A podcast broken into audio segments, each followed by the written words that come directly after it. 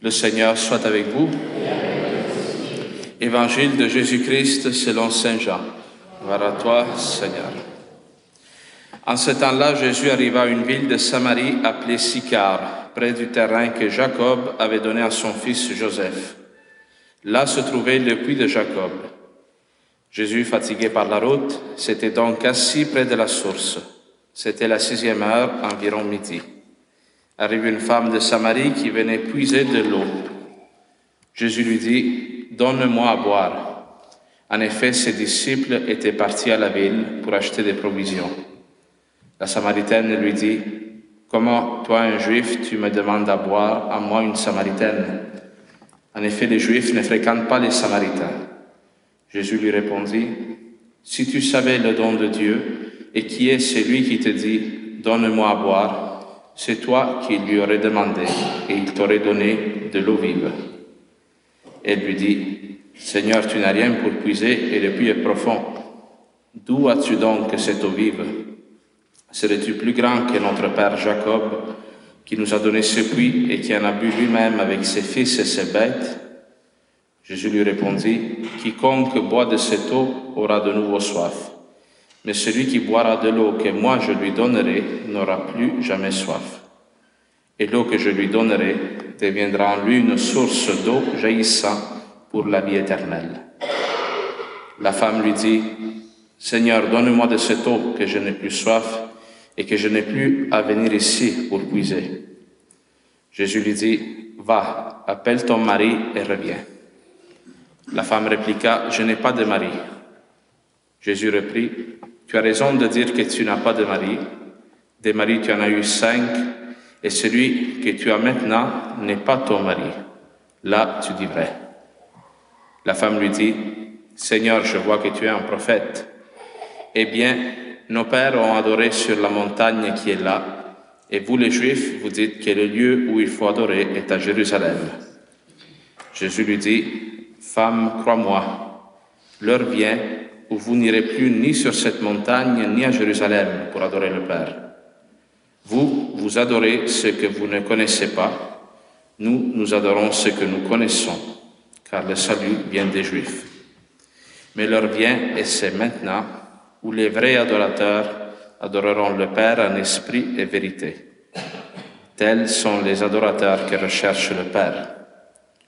Dieu est esprit, et ceux qui l'adorent, c'est un esprit vérité qu'ils doivent l'adorer. La femme lui dit, je sais qu'il vient le Messie, celui qu'on appelle Christ. Quand il viendra, c'est lui qui nous fera connaître toutes choses.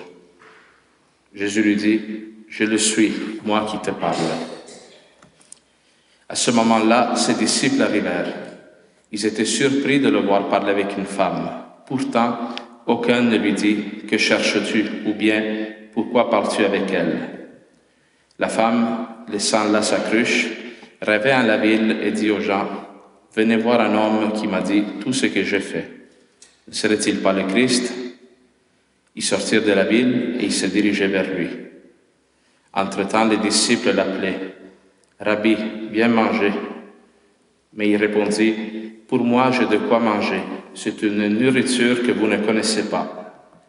Les disciples se disaient entre eux, Quelqu'un lui aurait-il apporté à manger? Jésus leur dit, ma nourriture, c'est de faire la volonté de celui qui m'a envoyé et d'accomplir son œuvre. Ne dites-vous pas encore quatre mois et ce sera la moisson? Et moi je vous dis, levez les yeux et regardez les champs déjà dorés pour la moisson. Dès maintenant, le moissonneur reçoit son salaire. Il récolte du fruit pour la vie éternelle si bien que le semeur se réjouit en même temps que le moissonneur. Il est bien vrai le dicton, l'un sème, l'autre moissonne. Je vous ai envoyé moissonner ce qui ne vous a coûté aucun effort. D'autres ont fait l'effort et vous en avez bénéficié. Beaucoup de Samaritains de cette ville crurent en Jésus à cause de la parole de la femme qui rendait ce témoignage. Il m'a dit tout ce que j'ai fait. Lorsqu'ils arrivèrent auprès de lui, ils l'invitèrent à demeurer chez eux. Il y demeura deux jours, ils furent encore beaucoup plus nombreux à croire à cause de sa parole à lui. Et il disait à la femme, Ce n'est plus à cause de ce que tu nous as dit que nous croyons. Nous-mêmes, nous l'avons entendu et nous savons que c'est vraiment lui le sauveur du monde. Acclamons la parole de Dieu. Louange à toi, Jésus. Alors, comme je disais en début de célébration, l'Église nous donne ces lectures rendues presque à la mi-carême, parce que le carême est un parcours de, conversion, c'est une marche de retour vers Dieu, à l'image du peuple d'Israël qui marche dans le désert. Et euh, nous, comme le peuple d'Israël, rendu presque à la moitié de cette marche, nous pouvons commencer à être fatigués. S'il y en a certains ici qui ont commencé vraiment des, des marches de conversion, à poser des actes concrets pour revenir à Dieu, un fameux trois, prière, jeûne et aumône, il y a un moment où on peut se décourager, commencer à trouver que c'est lourd.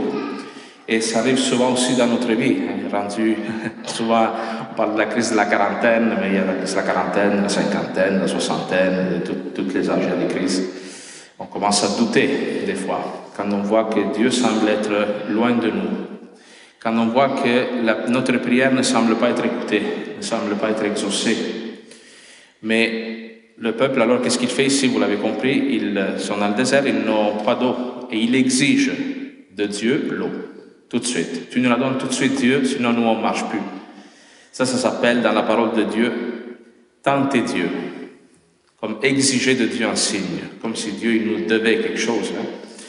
Mais le Seigneur permet ce temps de doute parce que le peuple dans le désert doit apprendre à désespérer, à ne pas mettre sa confiance dans ses capacités, dans, sa force, euh, dans son intelligence, mais mettre sa confiance en Dieu. Le temps de précarité, même dans nos vies, sert à cela, que nous on commence à baser notre vie sur Dieu et pas sur nous-mêmes, que nous donnions à Dieu la première place, la place de Dieu. Pas à notre argent, à notre intelligence, à notre, nos, affections. Hein. Alors c'est un cheminement qui est pénible, mais qui nous purifie dans le fond, qui nous rapproche de Dieu. Hein. Le Seigneur nous, nous corrige en permettant des erreurs dans le fond, des murmures, des, des, des révoltes contre lui. Et vous avez entendu les questions de soif. Aujourd'hui, là, dans la première lecture, comme dans l'Évangile, on parle de soif. La soif, c'est quelque chose de vital pour un peuple qui vit dans le désert. Et quand on parle de soif dans la parole de Dieu, on parle de ce qui est le plus fondamental pour nous. Qu'est-ce qui est fondamental pour nous? C'est d'être heureux. C'est d'avoir une vie pleine, une vie qui a du sens. Hein. Alors, dans l'Évangile, dit la tradition de l'Église, il y a Jésus-Christ et la Samaritaine qui se rencontrent deux soifs qui se rencontrent. La soif de la Samaritaine qui représente l'humanité, qui a soif d'être heureux, qui a soif d'avoir une vie pleine. Mais en même temps, il y a la soif de Dieu qui a soif de l'homme, qui a soif de l'amour de l'homme. Non pas parce que Dieu en a besoin, mais parce que Dieu, étant pur amour, hein, il espère que cet amour-là se propage dans le monde et que nous ayons une plénitude dans le cœur en, nous unissant à lui. Le Seigneur, il nous cherche. Hein? Nous, souvent, on parle de la foi comme une recherche de l'homme vers Dieu. Mais écoutez ce qui se passe dans ce texte. Dans ce texte, c'est Jésus qui attend la Samaritaine au puits. Hein? Et cette femme-là, quelle est la condition existentielle de cette femme? Elle a eu cinq maris, on dit, elle est mariée avec un sixième, et Jésus lui dit, cet homme, il n'est même pas ton vrai mari. Cette femme est une personne qui a essayé de se rendre heureuse par ses propres moyens, hein, de toutes sortes de manières. Et plus elle a essayé de se rendre heureuse, plus elle s'est blessée, plus elle s'est fait du mal. Parce que cette femme, ça fait six fois déjà qu'elle a été répudiée, qu'elle a été refusée. Probablement qu'elle non plus n'est pas entrée dans ces unions matrimoniales avec un cœur pur, non? Avec une intention droite. Et d'ailleurs, l'image de cette femme qui va prendre l'eau du puits est un symbole, symbole de ça, de quelqu'un qui essaye de prendre la vie, prendre le bonheur pour elle. Elle est dans une dynamique de recevoir, prendre, arracher aux autres. Et face à cette manière qu'elle a de vivre, non, elle qui est désormais découragée, elle va au puits à midi, on dit. À midi, tu ne vas pas chercher l'eau au puits parce que c'est l'heure la plus chaude de la journée. Normalement, à cette époque-là, le monde allait chercher l'eau le matin tôt ou le soir parce qu'il faisait moins chaud. Alors, probablement que cette femme est tellement écœurée de la vie qu'elle essaye même d'éviter les contacts avec le monde. Parce qu'elle sait qu'à midi, il n'y aura personne au puits. Et là, rencontre Jésus-Christ. Et qu'est-ce que Jésus-Christ lui dit? Lui dit Donne-moi de l'eau. Est-ce que Jésus-Christ avait besoin, il ne pouvait pas se la prendre tout seul, Jésus-Christ, il avait besoin que l'autre la lui donne. Il n'était pas handicapé, Jésus, il était capable de le faire. Mais elle demande à cette femme qui est habituée de prendre, elle lui demande de donner, de changer de dynamique, de changer de posture face à sa vie.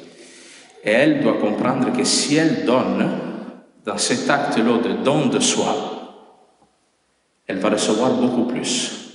Cette femme-là doit découvrir que le bonheur ne vient pas du fait de prendre, d'arracher, de recevoir, mais du fait de donner, de se donner elle-même. Et si elle fait ce petit geste-là de donner, elle va recevoir en échange la vie éternelle. Elle qui a été déjà blessée six fois par des relations avec euh, des faux maris, elle doit découvrir au puits que son unique vrai époux, c'est Jésus-Christ. Et ça, c'est vrai pour vous tous, hein. votre époux, votre épouse, époux, c'est Jésus-Christ. Tous ceux, tous ceux d'entre vous qui êtes mariés à l'Église, vous vous êtes mariés d'abord avec Jésus-Christ, après avec votre femme ou votre mari. Parce que vous avez demandé ce jour-là à Dieu et à Jésus-Christ de vous donner de l'amour pour votre mari. Et c'est dans, la mesure où Jésus-Christ est ton premier époux, que tu peux considérer, hein, tu peux entrer dans une véritable union matrimoniale. Parce que si ce n'est pas le cas, tu vas tomber dans ce que cette femme a vécu.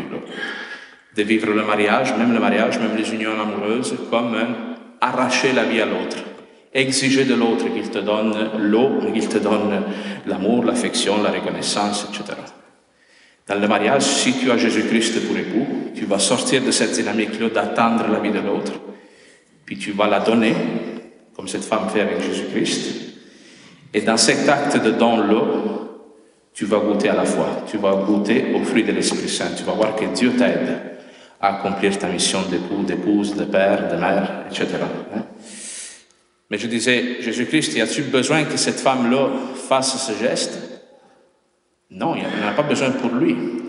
Et ça, c'est la même chose pour nous dans la prière. Est-ce que Jésus-Christ, il a besoin que tu pries, que tu viennes à la messe, que tu donnes euh, la CBO, je ne sais pas, que tu fasses, euh, que tu chantes dans la chorale? Non, Jésus-Christ n'en a pas besoin. Mais encore une fois, dans ces actes-là, il te donne une possibilité de te donner, recevoir la vie éternelle. Alors, ensuite, le dialogue continue. Hein parce que cette femme, euh, elle veut comme éviter un peu le sujet. Quand Jésus-Christ lui dit, tu as déjà eu cinq maris, puis là, tu en as un autre qui n'est pas le vrai, elle essaye comme de dire, ah bon, je vois que tu es un prophète, alors je pense que, qu'est-ce que tu penses? Est-ce qu'il faut prier Dieu sur cette montagne, ils sont à côté du mont Garizim, en Samarie, ou au temple de Jérusalem? Puis là encore, elle est dans une posture, là, face à la foi, comme de, de forme, là, tu sais formalisme. Qu'est-ce qu'il faut faire? Nous aussi, des fois, on peut vivre la foi de cette manière-là. Comment est-ce qu'il faut prier? Euh, Est-ce que est-ce que c'est mieux d'aller à la messe ou à une célébration de la parole? Ou est-ce que je dois non euh, Ici, nous dit le Seigneur, c'est que qu'est-ce qu'il répond Jésus-Christ à cette question? Il dit les vrais adorateurs adorent Dieu en esprit et vérité. Autrement dit, peu importe où tu te trouves, le sanctuaire est dans ton cœur, c'est là, c'est l'inuptial sur lequel le Christ veut s'unir à toi, dans ton cœur. Peu importe aussi, il y a du monde qui se déplace, non? Il y a un certain Saint-Henri qui vient ici, etc. Peu importe où tu te trouves, mais avec quelle attitude tu te présentes devant Dieu? Est-ce que tu viens ici aujourd'hui avec un cœur ouvert à recevoir cette, cette grâce-là? Parce qu'encore une fois, est-ce que tu viens rencontrer ton époux, ton vrai Jésus-Christ, ou tu viens accomplir un devoir. Parce que si tu viens accomplir un devoir, tu veux t'assurer que tu l'as bien fait. Alors Jérusalem, le mont Garizim, pas une question de lieu. Nous, on se prépare bientôt à aller à Medjugorje. C'est sûr que là-bas, il y a une ambiance qui nous aide non, à adhérer à Jésus-Christ. Mais en même temps, Dieu est aussi puissant ici que là-bas. Pas une question de lieu, comprenez Pas une question d'automatisme. C'est question de, d'où nous sommes avec notre cœur. Alors que cet évangile nous aide, nous tous aussi, la première lecture, à reprendre cette marche et surtout à croire, à regarder ton cœur. Parce que Jésus-Christ, il dit, si tu reçois l'eau que je te donne, tu n'auras plus soif. Tu n'auras plus soif, c'est-à-dire tu ne seras plus triste, insatisfait, toujours à la recherche de quelque chose. Tu n'auras plus ce besoin de constamment te remplir. Cette femme-là, tous les jours, doit retourner au puits. Qu'est-ce que ça veut dire cette image? Cette image, c'est l'image de quelqu'un qui doit toujours compenser sa tristesse, son insatisfaction par toutes sortes d'idolâtries, toutes sortes de dépendances, toutes sortes de... Hein? Alors, si nous, quand nous on se voit comme ça, là, dans des esclavages, que ça peut être des choses plus graves comme de la drogue, mais ça peut être aussi l'esclavage de vouloir toujours avoir raison, non? Qu'est-ce que ça nous dit ça? Ça nous dit qu'il nous manque Dieu. Parce que si c'est vrai cette parole-là, si nous avons Dieu dans le cœur, nous sommes dans la paix. Ça, ça ne veut pas dire que nous ne sommes pas tristes, nous n'avons pas des doutes des fois, mais dans le fond, tu arrêtes de chercher la vie dans le monde. Tu arrêtes de chercher la vie dans tout ce qui ne peut pas te donner la vie, parce que tu as déjà en ton cœur une source d'eau jaillissant pour la vie éternelle. Tu as le Christ en toi, qu'est-ce qu'il te manque? C'est à Dieu. Alors demandons vraiment, Seigneur, aujourd'hui de combler notre véritable soif, qui est la soif de Dieu, la soif de de le connaître, lui, et de le faire connaître aussi autour de nous, avec sa grâce.